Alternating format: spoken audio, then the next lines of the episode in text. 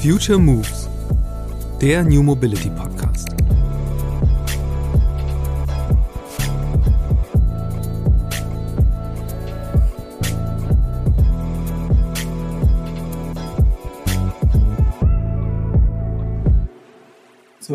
Geschichte gehört auch dazu, dass ich immer bei meinen Produktideen dieses eben schon genannte Personenbeförderungsgesetz im Kopf hatte. Also ich habe diese Regulierung ja schon im Kopf eingesogen und dachte, das kannst du nicht machen, das geht nicht, das ist ja nicht erlaubt.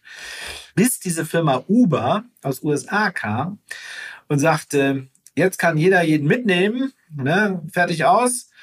Und dann plötzlich, ups, ach, da gibt es ein Gesetz in Deutschland, das haben wir jetzt übersehen und mindestens ein halbes Jahr mit diesem Dienst unterwegs war. Bis dann endlich die Taxiverbände und alle möglichen anderen dagegen geklagt haben und der Dienst dann äh, äh, verboten war. Bis heute natürlich verboten ist. Aber alle, alle haben gesehen, das ist ja genau die richtige Idee andere Leute mitnehmen. Ne? Man muss nicht mit fünf Menschen mit fünf Autos fahren, dann kann man auch mit fünf Menschen in einem Auto fahren. Und das führt dazu, dass man jetzt neu denkt. Das heißt also auch, alle neuen Dienste müssen wissen, dass sie eine Regulierung, ähm, eine Veränderung der Regulierung brauchen, dass der öffentliche Verkehr äh, und der öffentliche Raum anders organisiert wird. Und zwar in dem Sinne, dass alles, was der Gemeinschaft dient, also gemeinschaftliche Verkehre, möglichst machst, dass das von allen Entgelten, Abgaben oder sonst was befreit wird und alles, was privilegiert ist, was also nur mir gehört, wo nur ich zugreifen kann, dass das teuer bezahlt werden muss. In Deutschland passiere nur dann etwas, wenn man die Regeln bricht. Das sagt nicht etwa einer, der mit dem Furor der Jugend gegen bestehende Verhältnisse ankämpft, sondern einer, der gelernt hat, Wirklich wichtige Veränderungen kommen nicht voran, wenn man immer dem Pfad der Legalität folgt. Mein Gast Andreas Knie ist im besten Sinne ein Veteran der Mobilitätswende. In den 1980er Jahren gehörte er zu denen, die halb Berlin gegen sich aufbrachten, weil sie Tempo 100 auf der Autobahn auch für den Westteil der Stadt gefordert hatten. In seiner Promotion analysierte Andreas dann die Karriere des Dieselmotors, um in der folgenden Habilitation die Autoindustrie als Ganze zu sezieren. Noch mehr als die Kritik des Bestehenden interessierte ihn aber immer schon die Frage, wie können Alternativen aussehen? In den 1990er Jahren gehörte Andreas zu den ersten, die sich mit neuartigen Nutzungsformen der Mobilität wie Leihfahrradsystem und Carsharing befasst haben. Ab Anfang der 2000er baute er dann das bundesweite Carsharing-System der Deutschen Bahn auf. Andreas erinnert sich an diese Zeit so. Beseelt von dem Gedanken, dass alles, was wir dort tun, richtig ist und dass die Menschen das verstehen und dann die Produkte auch nutzen. Doch er musste erkennen, Carsharing kann unter den herrschenden Bedingungen nicht funktionieren. Andreas plädiert darum für den Abbau der Privilegien privater Pkw. Ein Beispiel. Autobesitzende, die ihr Fahrzeug in nur 5% der Zeit überhaupt bewegen, bekommen Parkraum quasi geschenkt. Carsharing-Anbieter dagegen müssen eine Gebühr von 100 Euro im Monat bezahlen. Warum Jan Böhmermann ihn inspiriert und wie die von Andreas mitgegründete Initiative Straßen befreien demnächst Parkraum zurückerobern will und es dabei auf juristische Auseinandersetzungen geradezu anlegt, das erzählt Andreas Knie in dieser sehr unterhaltsamen Folge des Podcasts von Future Moves. Hallo Andreas, schön, dass du im Podcast bist. Hallo. Ähm, ich bin ja auf dich gekommen, weil ich gesehen habe, äh, dass in deiner Kurzbiografie bei deinem Blog steht, ähm, dass du die Meinung vertrittst, äh, dass die Transformation der Verkehrswende auf legalem Wege nicht zu erreichen ist. Das ist natürlich erstmal spannend und äh, gleichzeitig auch erklärungsbedürftig. Ja, ich denke, dass der Satz für sich eigentlich ganz gut so stehen kann, denn äh, wir wollen ja eine Änderung der Situation und äh, die jetzige Situation ist rechtlich klar definiert. Äh, die Straße gehört dem Auto, und zwar dem fließenden Verkehr wie auch dem ruhenden Verkehr. Und jeder, der jetzt anfängt zu sagen, na, wir haben doch zu viel Verkehr, wir haben zu viel ruhenden Verkehr, ich will das jetzt ändern, muss die Regeln dafür ändern. Wenn er das nicht tut und es dennoch ändern will, dann muss er die Regeln überschreiten oder eben übertreten. Das heißt also, wir haben tatsächlich einen Status quo mit dem Verkehr, wie wir ihn kennen, der rechtlich so hochgradig stabilisiert ist, dass wir ohne eine Veränderung der Rechtsordnung äh, diesen nicht ändern können. Und jetzt stellt sich eben die spannende Frage, wie verändert man in Deutschland Recht? Und da gibt es sozusagen zwei Ebenen aus unserer Sicht. Das eine ist das äh, große Gehen durch das äh, Land der Ebenen und Mühen, nämlich lange zu gucken, ob ich über Parlamente und über andere Dinge was äh, verschieben kann. Oder man macht Krawall und Rabatz und man bricht sozusagen kontrolliert die Regel. Und dann wird man sehen, dass dann die Richter darüber nachdenken, was sie denn wohl am Ende des Tages entscheiden.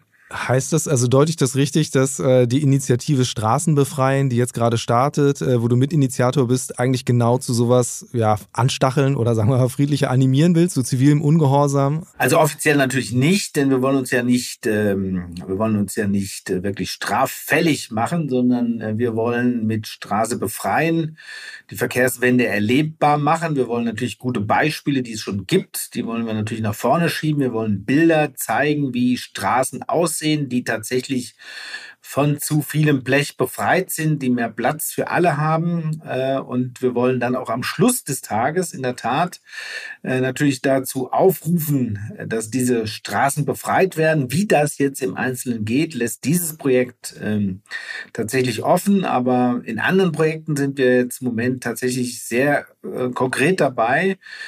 beispielsweise darüber nachzudenken, ob wir in ähm, Städten, in denen Autos geparkt werden, diese Parkplätze nicht nur für parkende Autos verwenden, sondern indem wir uns dort einfach hinstellen, dort ein Café aufmachen, dort ähm, uns versammeln. Und wenn dann einer kommt und sagt, das dürft ihr aber nicht, äh, das ist hier ein Parkraum, dass wir dann so lange warten, bis der uns dann ein Knöllchen verpasst und dann können wir mit dem Knöllchen vielleicht uns beschweren und vielleicht findet sich dann ein Richter, der sagt, ja, in der Tat, äh, das, was ihr tut, äh, das ist nicht legal.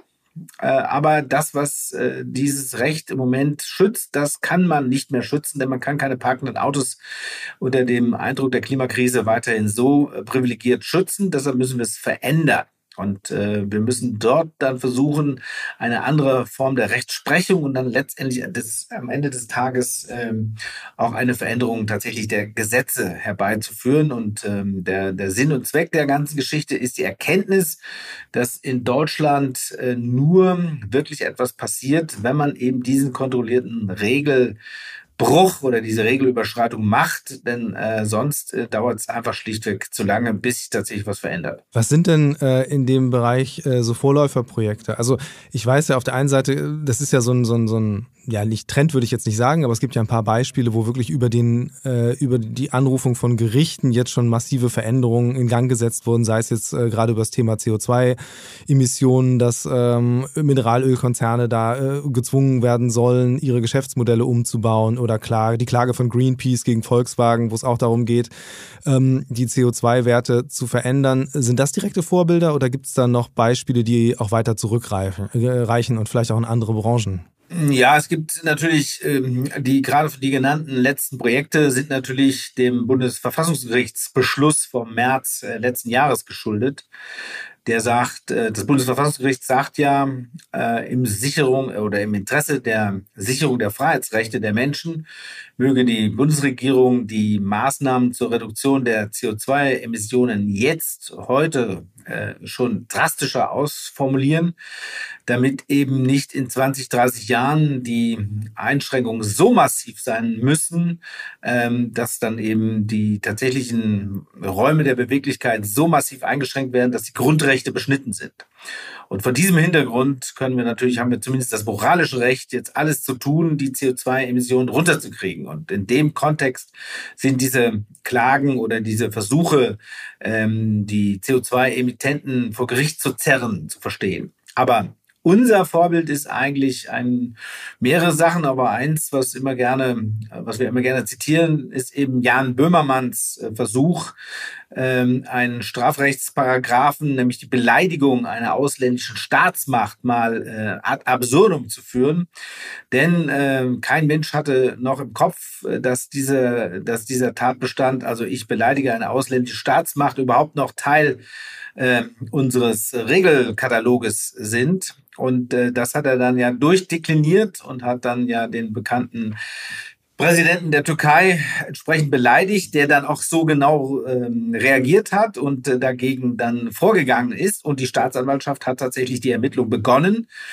Und ähm, sie hat sie dann auch wieder eingestellt, das muss man dazu sagen. Aber man sieht, dass Deutschland durchaus in der Lage ist, äh, Dinge schnell zu ändern, denn ratzfatz war dieser entsprechende Paragraph aus dem Strafgesetzbuch auch entfernt. Den gibt es nicht mehr.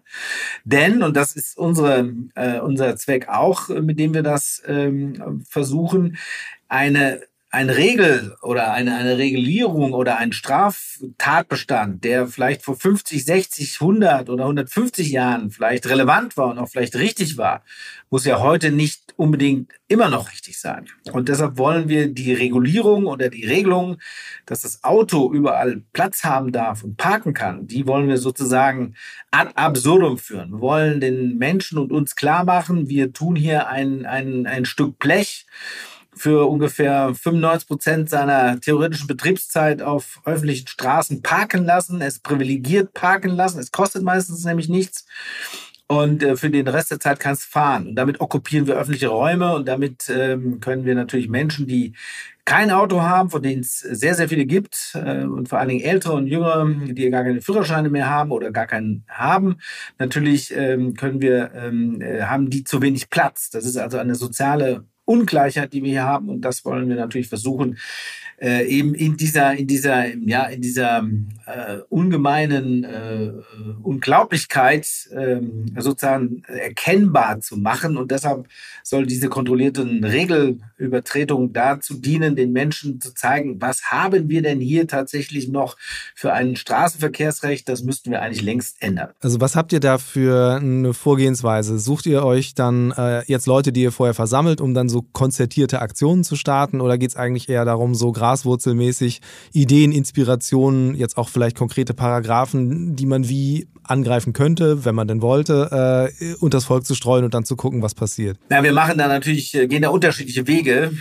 Äh, äh, und äh, ein Weg ist, dass wir das mit den jeweiligen kommunalen Akteuren zusammen machen. Beispielsweise hier in Berlin mit dem Bezirk Friedrichshain-Kreuzberg, der schon seit längerem dadurch auffällt, indem er sagt, ich muss den Raum äh, neu aufteilen.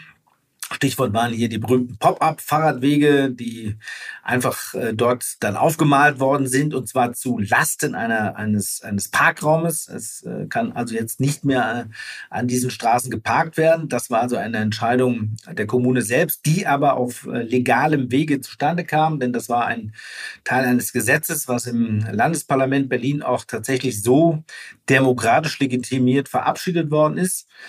Jetzt gehen wir einen Schritt weiter. Jetzt wollen wir Teile eines des Bezirks auch von Autos befreien. Das heißt, wir werden jetzt einen, einen entsprechenden Kiez, wie man das in Berlin so schön sagt, definieren. Und dort darf dann äh, mindestens für ein Jahr kein Auto mehr geparkt werden.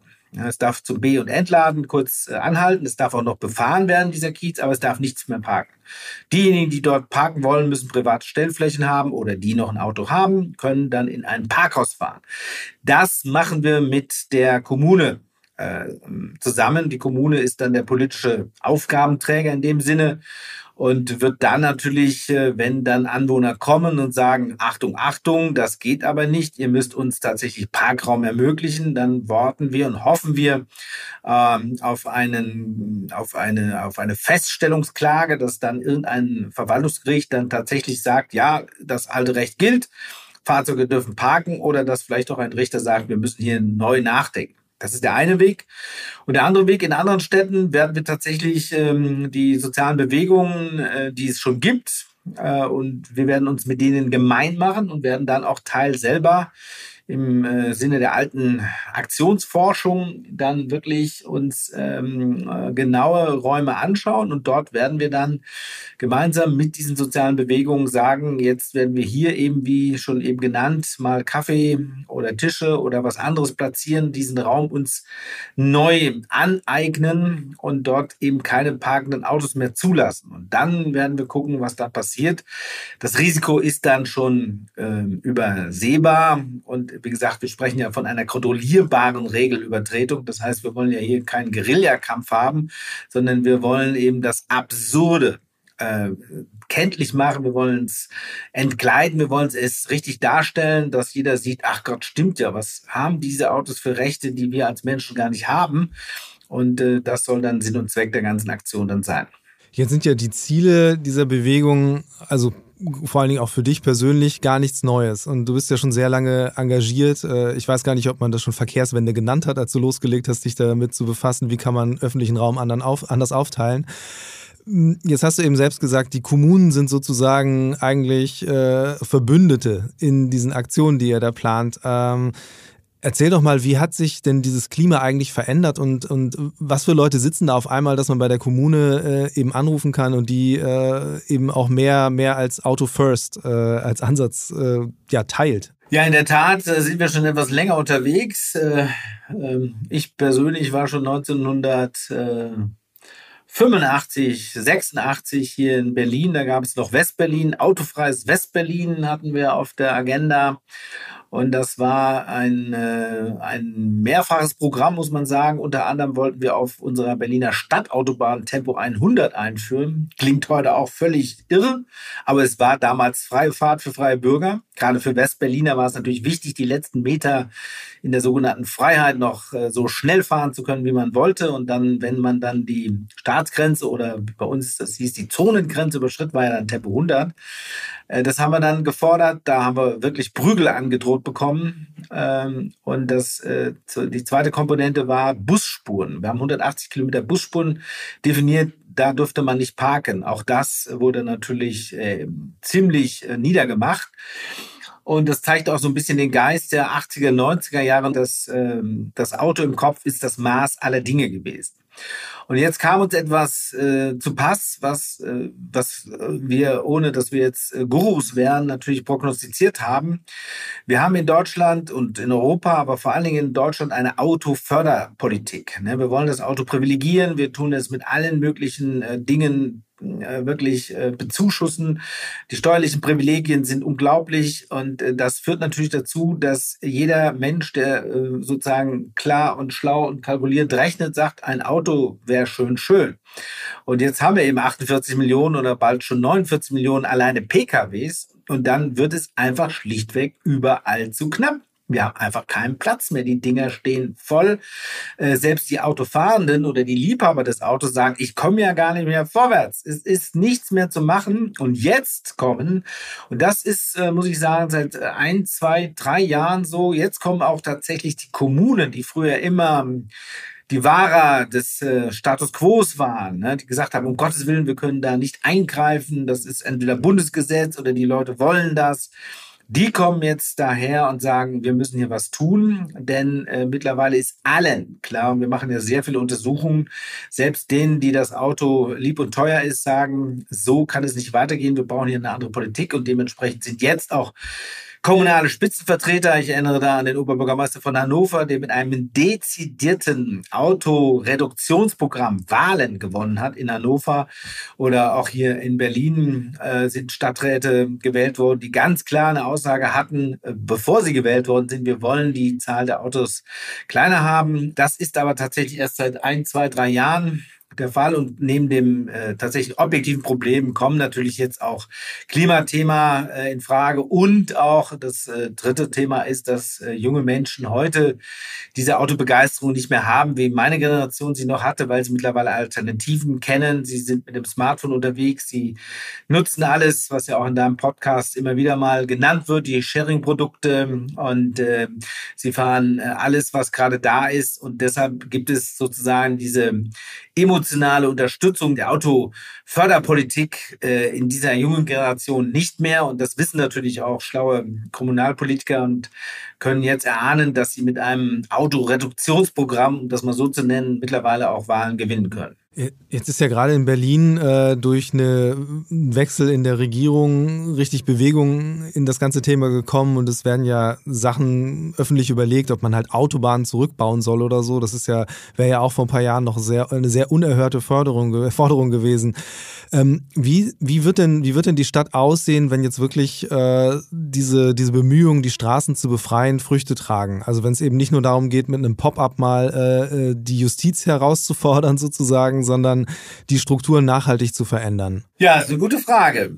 Ähm, aber vielleicht, bevor ich dazu komme, also so eindeutig auch in der neuen Landesregierung ist das nicht, denn wir haben hier mehrere Koalitionen, also wir haben ja mehrere Parteien in einer Koalitionsregierung.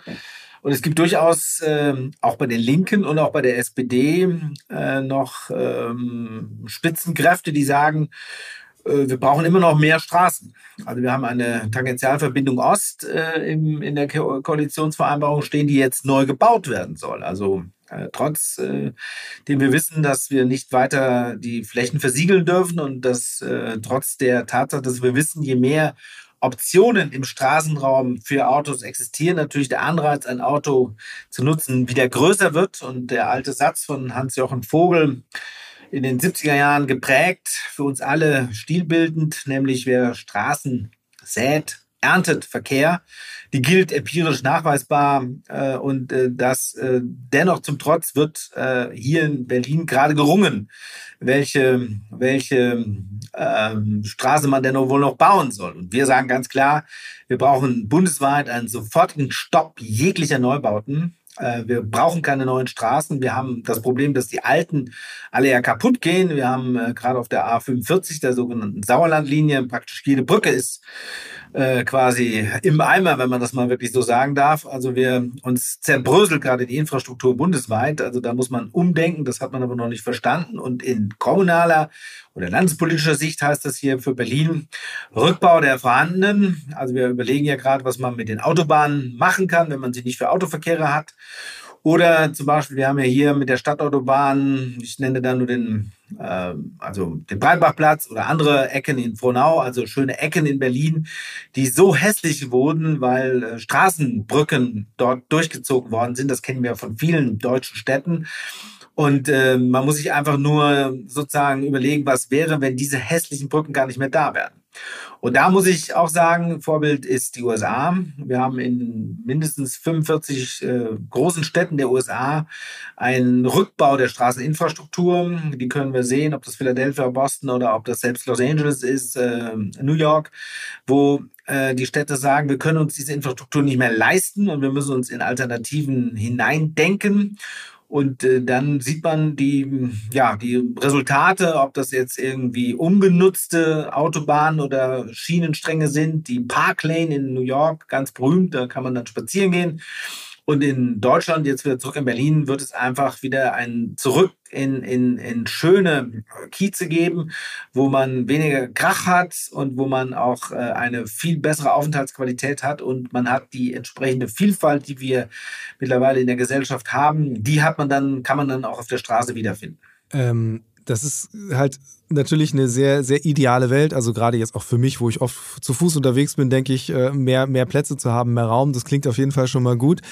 Ähm, was dem ja oder nicht, nicht unbedingt entgegensteht, aber woran sich das ja messen lassen muss, ist, dass die Menschen trotzdem mobil bleiben. Ähm, ihr schreibt ja selbst auf eurer Website, dass einfach die modernen Gesellschaften sich darüber definieren, dass man eben selbstbeweglich, ohne Fahrplan, individuell unterwegs sein kann. Was, was sind die Lösungen, ähm, die man hier dann den, den Menschen anbieten könne, anbieten muss, wenn halt jetzt die Autobahn als der schnelle Weg, den es vorher gab, äh, wegfällt?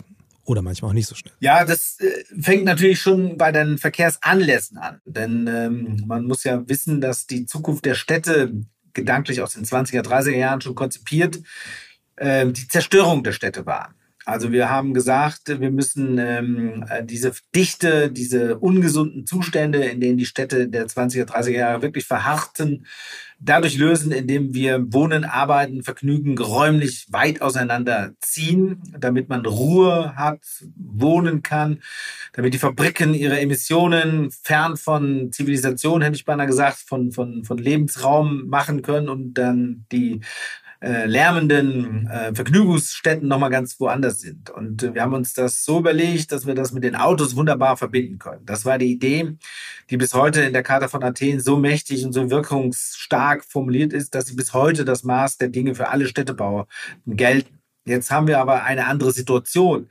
Ähm, wir wissen, dass es vom Verkehrlichen nicht zu bewerkstelligen ist, zu bewältigen ist und wir haben auch diese Industrien nicht mehr. Das heißt, wir können jetzt die Funktionen, die wir ursprünglich räumlich weit auseinandergezogen haben, jetzt wieder reintegrieren. Das heißt, wir können tatsächlich durch die äh, große Anzahl von Dienstleistungen, die wir haben, mittlerweile arbeiten und leben ganz kompakt halten. Und auch das Vergnügen können wir neu organisieren. Und das Ganze lässt uns natürlich mit den digitalen Medien, die wir mittlerweile haben, auch global sozusagen zu vernetzten äh, äh, neuen Räumen äh, zusammenfügen, die eben aus virtuellen und physischen Komponenten bestehen. Das heißt, wir könnten eine Stadt neu denken, äh, in der die tatsächlichen äh, Beweglichkeitszwänge äh, deutlich reduziert werden. Das heißt, man kann in seinem Kiez, in seiner Umgebung eigentlich alles machen. Äh, man kann einkaufen, man kann arbeiten, kann wohnen, man kann dann die Verkehrsmittel äh, nutzen, die ähm, viel, viel schneller, einfacher und spontaner äh, zu bewerkstelligen sind, nämlich die Füße, das Fahrrad. Ähm, oder man kann sich natürlich auch gerade, wenn man älter wird, auch fahren lassen. Ähm, das ist äh, überhaupt ganz, äh, ganz wunderbar. Und man soll dennoch nicht natürlich auf den Urlaub verzichten, man soll dennoch nicht auf die Verwandtschaft verzichten, man soll dennoch nicht auf den Erlebnisraum verzichten müssen. Den kann man dann aber mit nachhaltigen Verkehrsmitteln besser organisiert äh, machen. Man kann mit der Eisenbahn fahren. Man kann auch weite Touren natürlich äh, mit Autos machen, gar keine Frage. Wenn man auch nicht alleine ist, sondern mit mehreren drin, dann kann man die Besetzungsgrade erhöhen. Man kann diese Autos nicht unbedingt kaufen, um sie dann vorzuhalten, sondern man leiht sie, man schert sie. Und das Ganze kann dann in einer hochgradig ausdifferenzierten, bewegungsintensiven Gesellschaft münden, die aber sich dafür nicht diese gigantischen Mengen Blech mit dieser unglaublich großen Form von Infrastruktur leisten muss. Eben, und der Einwand, der dann immer kommt, ist ja, aber das ist ja nichts fürs Land. Da wird man das Auto immer noch brauchen. Ähm, wie siehst du das? Also äh, auch jetzt gar nicht mal im Sinne von, äh, ist Grund falsch, sondern ähm, wie, wie gestaltet man so einen Transformationsprozess äh, außerhalb dieser urbanen, dichten Räume? Ja, in etwa so, wie man das in, im Städtischen auch macht. Also man sollte vielleicht vorab sagen, in der Tat ist es so, dass vor allen Dingen diese für Deutschland oder für den europäischen Raum sehr oft typischen Siedlungs- oder Zersiedlungsräume äh, die sind ja nur mit dem Auto entstanden. Ne? Also man konnte nur mit dem Auto im Kopf sich eine Eigenhausreihensiedlung vorstellen. Äh, da fährt zwar auch mal der Bus für die, die keinen Führerschein haben, aber wer darauf angewiesen ist, der möchte das nicht nochmal tun. Und da kommt man auch so ohne weiteres nicht so schnell raus. Also U-Bahnen und Straßenbahnen äh, als Alternative sind da nicht denkbar. Und auch der Bus, selbst wenn er anstatt dreimal am Tag kommt, jetzt sechsmal am Tag kommt, wird den Komfort und die Qualität, die wir vom Auto kennen, nicht widerspiegeln. Da müssen wir uns auch mal ganz äh, ehrlich und offen machen. Aber kein Mensch sagt, dass man dafür pro Haushalt, wenn drei, vier Menschen im ländlichen Raum äh, Führerschein inhabende sind, auch fünf oder sechs Autos vor der Tür haben. Sondern wir können genau das, was wir jetzt hier in der Stadt machen. Man nimmt sein Smartphone und man guckt, was ist eigentlich da. Man tippt ein, wo man hin will. Und dann kann man natürlich auf dem Land sagen, hey, ich fahre dahin, ich bin da sowieso unterwegs, ich biete meine Sitzplätze an. Und man kann Menschen äh, durchaus motivieren, andere Menschen mitzunehmen, indem man ihnen zum Beispiel anbietet, pro Kilometer ein Entgelt zu bekommen. Und das funktioniert heute deshalb wunderbar. Und das äh, betone ich immer wieder. Und das ist das eigentlich Radikale an der, an der Digitalisierung, dass eben das Private keinen eigentlichen Raum mehr braucht. Ne? Wir sind ja früher unbedingt mit dem Auto unterwegs gewesen, weil wir da alleine waren. Das sollte unser Raum sein und äh, es gibt ja immer noch Reklame von Autos, die betonen, das ist dein Raum, hier kannst du was machen, was du willst. Das gilt für vielleicht für Generationen meiner Art immer noch als interessant, aber junge Menschen haben äh, das Private im Ohr, äh, sie haben es in der Tasche, sie blättern damit, sie brauchen nicht mehr diese Blechkiste zu haben und dementsprechend gehen Leute auch in Autos rein. Jetzt mal die Pandemie natürlich beiseite gelassen Da hoffen wir ja, dass wir uns bald wiederholen. Und dann können wir natürlich anstatt 750 Autos pro 1000 Einwohner in den ländlichen Regionen tatsächlich mit 200, 300 pro 1000 Einwohnern auskommen. Also wir können mehr als die Hälfte der Autos einsparen, äh, ohne dass wir nennenswert die Beweglichkeit der Menschen einschränken. Wir machen es nur intelligenter. Und äh, natürlich versuchen wir das auch kombiniert mit Bussen und Bahnen, die ja durchaus in Deutschland gut sind, jedenfalls die Schieneninfrastruktur. Nur muss an die Bahnhöfe erstmal rankommen. Ne? Das Problem dieser Infrastrukturen sind ja die berühmten ersten und letzten Meilen, äh, die immer auch so genannt und auch so behandelt worden sind. Das war nämlich das Letzte, an das man gedacht hat. Und da muss man jetzt auch eine Umkehrung machen, wie man den öffentlichen Raum in der Stadt neu verteilt, muss man die erste und letzte Meile im ländlichen Raum als die strategisch wichtigste Meile als erstes bedenken. Das heißt, ich muss irgendwo hin zum Zug kommen. Und unsere Idee ist im Zweifel, wenn kein Mitfahrender ist, wird es mit Taxis gehen. Dann ruft man an und dann wird man dahin gebracht. Und der Taxipreis wird natürlich subventioniert auf den Preis des ÖPNVs. Und das ist allemal billiger im Endeffekt, als wenn dann im Schnitt doch alle wieder eigene Autos hätten. Also das Mitnehmen von Menschen äh, kann, wie gesagt, viele Dinge lösen, wenn wir sie dann digital ordentlich unterwegs äh, äh, brächten. Und äh, letzter Satz dazu, auch das braucht natürlich eine andere Regulierung, eine andere Anreizstruktur. Das noch geltende Personenbeförderungsgesetz, was natürlich in Deutschland alles regelt, was mit öffentlichem Transport zu tun hat, sieht eine solche Idee des Mitnehmens gegen Entgelt für Menschen, die keine dafür notwendige Lizenz haben, nicht vor. Das heißt, also hier müssen wir auch gucken, entweder machen wir eine, eine ähm, überschaubare und kontrollierbare Regelübertretung oder wir hoffen, dass vielleicht die neue Bundesregierung äh, das Personenbeförderungsgesetz nochmal anfasst und für diesen ländlichen Raum diese Öffnungsklausel dann auch ermöglicht. Wo du gerade über diese Mitfahrgelegenheiten gegen Entgelt sprichst, das ist ja, äh, da schließt sich ja eigentlich tatsächlich ein ganz, ganz äh, interessanter Kla äh, Kreis zu genau solchen Startup-Ideen. Also ich hatte äh, Nils Wolny äh, hier im Podcast, der genau das versucht hat und damit halt vollkommen gescheitert ist äh, äh, am Widerstand der, ja, der Taxilobby in dem Fall und auch äh, am Ende dann der Öffentlichkeit. Ähm, Jetzt ist das Ganze auch schon ein paar Jahre her. Also du würdest schon sagen, es ist Zeit für einen neuen Anlauf, weil das Verständnis äh, der Menschen sich auch verändert hat. Ähm, trotzdem, ich höre raus, also das ist ja schon der entscheidende, die entscheidenden Hebel hat ja irgendwie immer noch die Politik in der Hand, äh, so wie ich dich verstehe. Ähm, gleichzeitig würde ich aber trotzdem äh, mal gern drüber sprechen, weil es ist ja schon so, dass die Unternehmen, also insbesondere auch die Autobauer, natürlich die Bahn, also all diese, diese, diese großen Player, die ja wirklich ganz, ganz große Hebel in der Hand halten, ähm, auch sehr beflissen sind, zumindest neue Projekte auszuprobieren. Ähm, wie blickst du darauf? Gibt es da bestimmte Sachen, die du auch vielleicht sogar wirklich als vorbildhaft siehst, jetzt Projekte, die tatsächlich aus mitten im kommerziellen Hintergedanken auch einfach gestartet werden? Ja, viele Projekte, die aus kommerziellen Gründen gestartet sind, sind ja erstmal, sage ich mal, prinzipiell gut, weil man glaubt, einen Markt zu erkennen. Also Menschen tun etwas und man glaubt, dieses Tun ähm, mit Produkten äh, zu bedienen und damit natürlich auch Geld zu verdienen. Das ist ähm, ja nichts Ehrenrühriges. Ähm, äh, diese Projekte gibt es äh, in jüngster Vergangenheit natürlich sehr viel, gerade mit, äh, mit Risikokapital, was im Markt ja unterwegs ist. Also gerade die Sharing-Ökonomie äh, lebt davon, dass man denkt, äh, dass Menschen auch Räder sich leihen können, dass sie sich Scooter leihen können, dass sie sie wieder abgeben. Ähm, dass äh, man das tut und dass man das in großen Mengen tut, dass man Mitfahrgelegenheit kommerzialisiert, das, was wir eben besprochen haben, dass Menschen mit anderen Menschen mitfahren, dafür aber Entgelt zahlen. Das sind alles äh, Dinge, die in, ähm, ich sag mal, in Deutschland aber sehr stark darunter leiden, dass die Menschen oder die Akteure, die Unternehmen, die das machen, in der Regel sind das ja neue Unternehmen, äh, den Rechtsraum oder ich sag mal, äh, die tatsächlich herrschenden Verhältnisse, um das mal ganz grob zu sagen, nicht angemessen realisieren. Also ich selber bin selbst davon ein Opfer. Ich habe ja bestimmt jahrzehntelang Carsharing betrieben. Ich habe das ja bei der Deutschen Bahn mit eingeführt. Äh, wir haben von 2002 2000 bis 2010, 12 wirklich ein bundesweites Netz etabliert. Und natürlich waren wir immer beseelt von dem Gedanken, dass wir schon im Namen des Herrn unterwegs sind und natürlich alles, was wir dort tun, richtig ist und dass die Menschen, wenn sie nun endlich schlau sind, das auch verstehen und dann die Produkte auch nutzen. Was wir dabei völlig übersehen haben, dass es ähm, eigentlich ähm, unter den herrschenden Bedingungen nicht geht.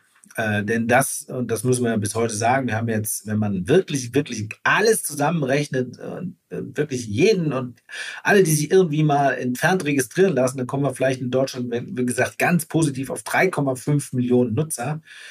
Äh, das ist bei, bei 82 Millionen Menschen ist das nicht sehr viel und die teilen sich gerade mal, auch wenn man alles kreucht und fleucht zusammenzählt, 50.000 Autos äh, bei 48 Millionen, die wir zugelassen haben. Das ist also gemessen an den vielen Aktivitäten, die wir gestartet haben, nichts, muss man sagen, nichts. Und es liegt daran, wie eben schon besprochen, dass die herrschenden Regeln sagen, fahr bitte privates Auto, stell es ab, du zahlst dafür nichts. Und ich gebe dir noch ähm, eine Entfernungspauschale und ich gebe dir noch eine, wenn du das gewerblich machst, gebe ich dir sogar eine steuerliche Bevorzugung.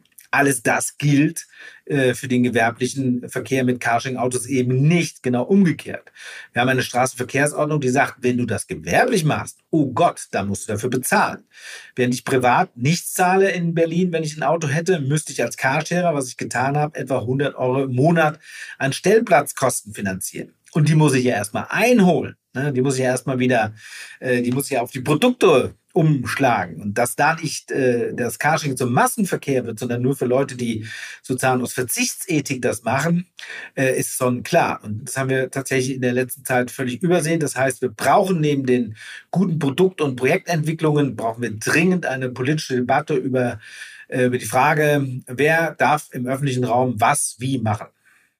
Ist das am Ende vielleicht auch einfach dann so ein bisschen so eine Generationenfrage? Also, dass einfach die eine, eine Generation, sage ich mal, in diese Position kommt, die halt vielleicht sogar schon selbst mit, mit Carsharing-Modellen aufgewachsen sind, im Studium sozialisiert wurden, anderes Mobilitätsverhalten haben, dass die dann einfach eine andere, andere Denkweise auf diese Ebenen tragen? Also quasi der klassische Marsch durch die Institution. Ja, ja, nee, ich würde es, ich würde es eher das, äh, ich würde es eher Säkularisierung nennen. Das Auto hat halt seinen Charme, seinen Zauber verloren, weil es einfach Massenverkehrsmittel geworden ist. Es ist an seinem eigenen Erfolg nahezu erstmal erblasst und jetzt wird es auch noch ersticken daran. Ich erzähle mir gerne die Geschichte, äh, als ich mit dem Zug äh, in Richtung Rügen, äh, auf Rügen unterwegs war und zwei Jungs belauschte und der eine fragte, die waren 16, der eine fragte seinen Kumpel, du, was hat denn deine Mutter für ein Auto? Und dann sagte er ein rotes.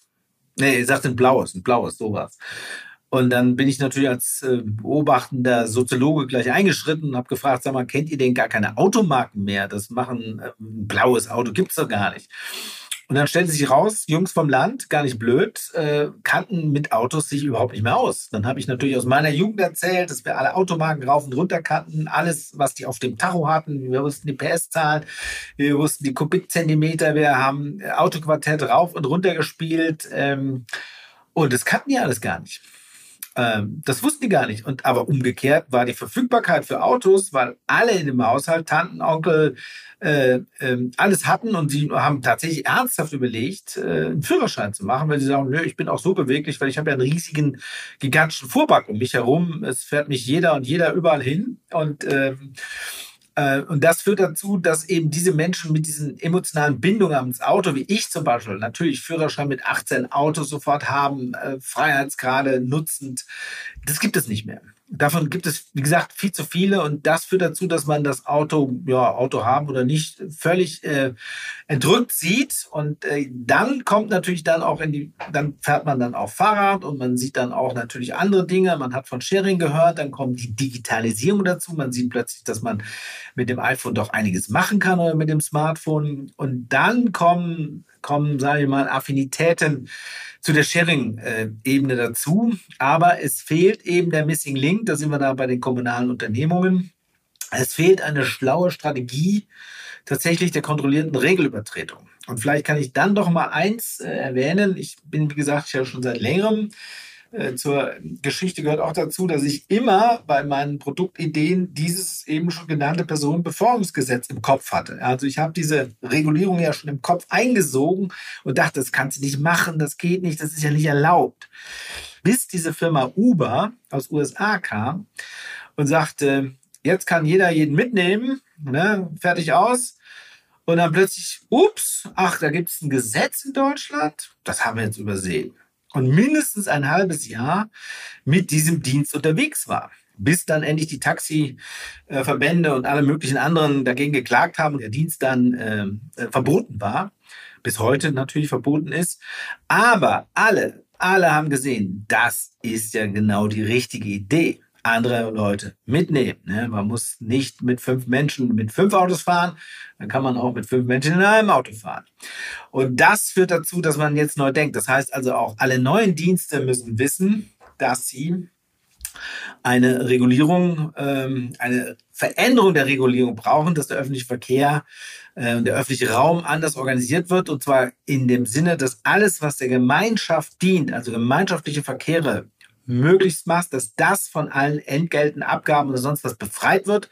Und alles, was privilegiert, ist, was also nur mir gehört, wo nur ich zugreifen kann, dass das teuer bezahlt werden muss. Also es wäre eine komplette Umkehrung der Straßenverkehrsordnung notwendig, um diese ganzen Sharing-Dienste tatsächlich zu etablieren. Das ist dann am Ende eben ein sehr, sehr, sehr dickes Brett, äh, das ihr mit Straßen befreien und überhaupt auch mit den anderen Aktivitäten äh, da bohren wollt. Ich bin mal gespannt, äh, welche Veränderungen das nach sich zieht.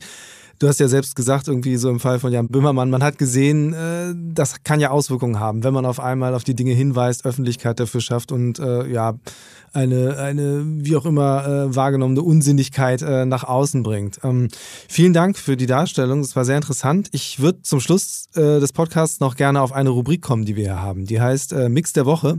Und da geht es darum, dass wir mit unseren ähm, Gästen darüber sprechen, wie sie sich selbst eigentlich fortbewegen. Und ähm, so im Horizont der letzten Woche, vielleicht magst du mal erzählen, wie sieht so dein, normale, dein normaler Mobilitätsmix aus? Ja, der nimmt natürlich die Vielfalt dessen, was ich in einer Stadt, in der ich natürlich freiwillig wohne, mitten in Berlin, in Kreuzberg am Cottbuser Damm. Einige, die sich da auskennen, wissen, das ist nicht einfach, aber da wohne ich eben schon seit über 35 Jahren.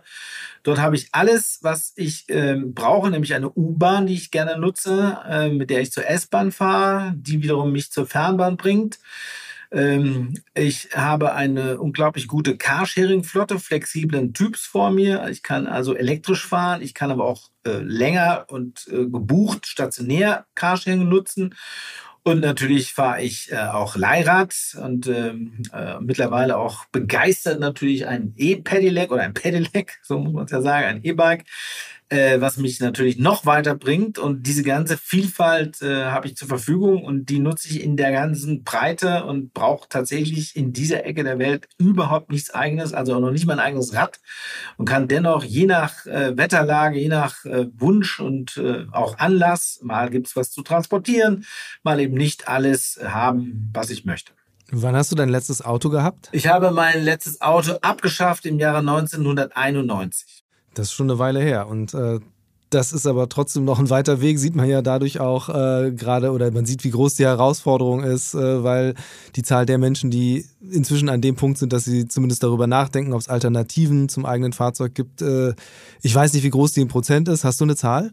Doch, doch, doch. Wir sind ja äh, mächtig unterwegs. Also in Berlin, da können wir es sehr genau bemessen, äh, haben wir etwa 1,2 Millionen PKWs, von denen wir gut und gerne behaupten, dass wir zwei Drittel davon locker abschaffen, weil die Leute sagen, ich habe es eigentlich nur noch als Mobilitätsreserve. Wir haben also nur noch ein Drittel, also etwa, etwa 400.000 Fahrzeuge, die in Berlin tatsächlich gebraucht würden, weil die Menschen entweder an diesen Fahrzeugen hängen und um sie herum alles organisiert haben.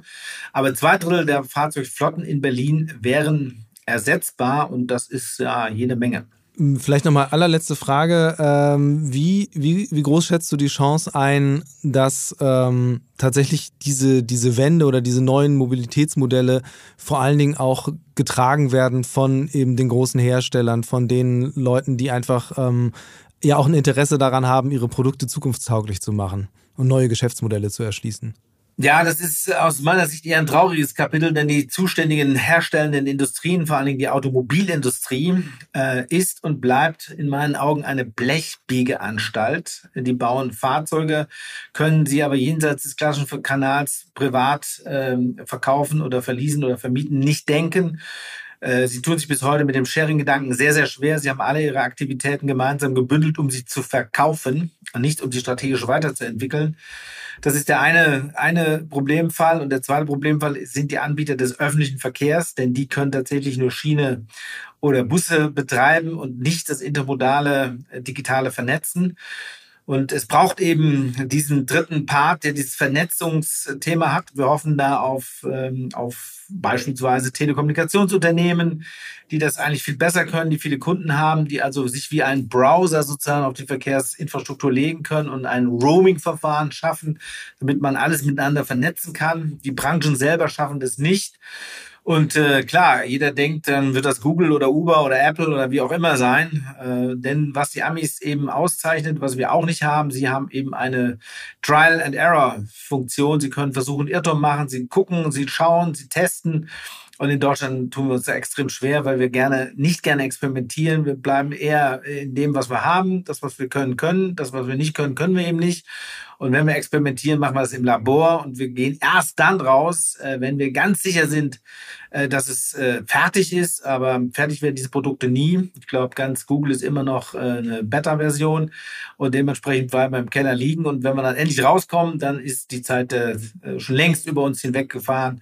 Das heißt also, hier fehlt es uns an Innovationskultur. Und deshalb sind die herrschenden Hersteller und Unternehmer im Verkehr im Moment ganz schwierig, finden den neuen Dreh nicht so richtig. Zugleich seid ihr dann ja vielleicht ein bisschen vorbildhaft, wenn eure Leute losgehen und die Straßen befreien und da äh, neue Ideen ausprobieren, experimentieren.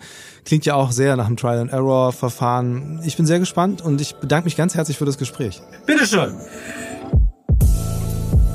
Future Moves, ein Podcast von OMR und Hamburg Messe und Kongress.